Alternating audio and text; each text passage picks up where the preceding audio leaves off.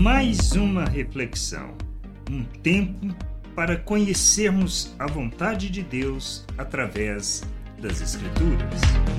Com simplicidade e sinceridade de Deus, não podemos viver de outra forma. Mas na simplicidade e na sinceridade de Deus para que andemos, não segundo a sabedoria do mundo, e sim na dependência da graça, como Paulo nos dá o exemplo em sua segunda carta aos Coríntios, no capítulo 1, versículo 12. Porque a nossa glória é esta, o testemunho da nossa consciência de que, com simplicidade e sinceridade de Deus, não com sabedoria humana, mas na graça divina, temos vivido no mundo, especialmente com relação a vocês.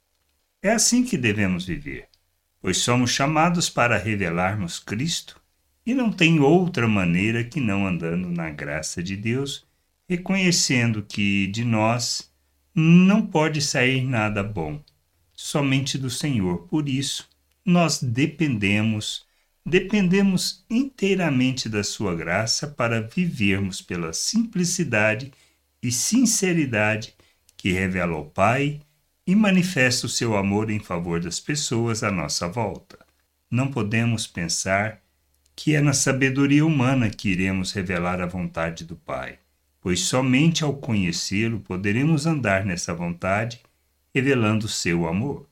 Não existe não existe mesmo qualquer possibilidade de vivermos o reino e andarmos na vontade do Pai segundo a sabedoria humana, mas devemos compreender que é pela espiritual, sabedoria espiritual, em simplicidade e sinceridade de Deus, dependendo inteiramente da sua graça, que iremos andar neste mundo cumprindo o nosso papel, que a gente possa entender que dependemos inteiramente de Deus, ou seja, o reconhecimento da nossa miserabilidade é que nos conduzirá a expressarmos plenamente Cristo por meio de nossas vidas, pois iremos despir da natureza humana e nos revestirmos do Senhor.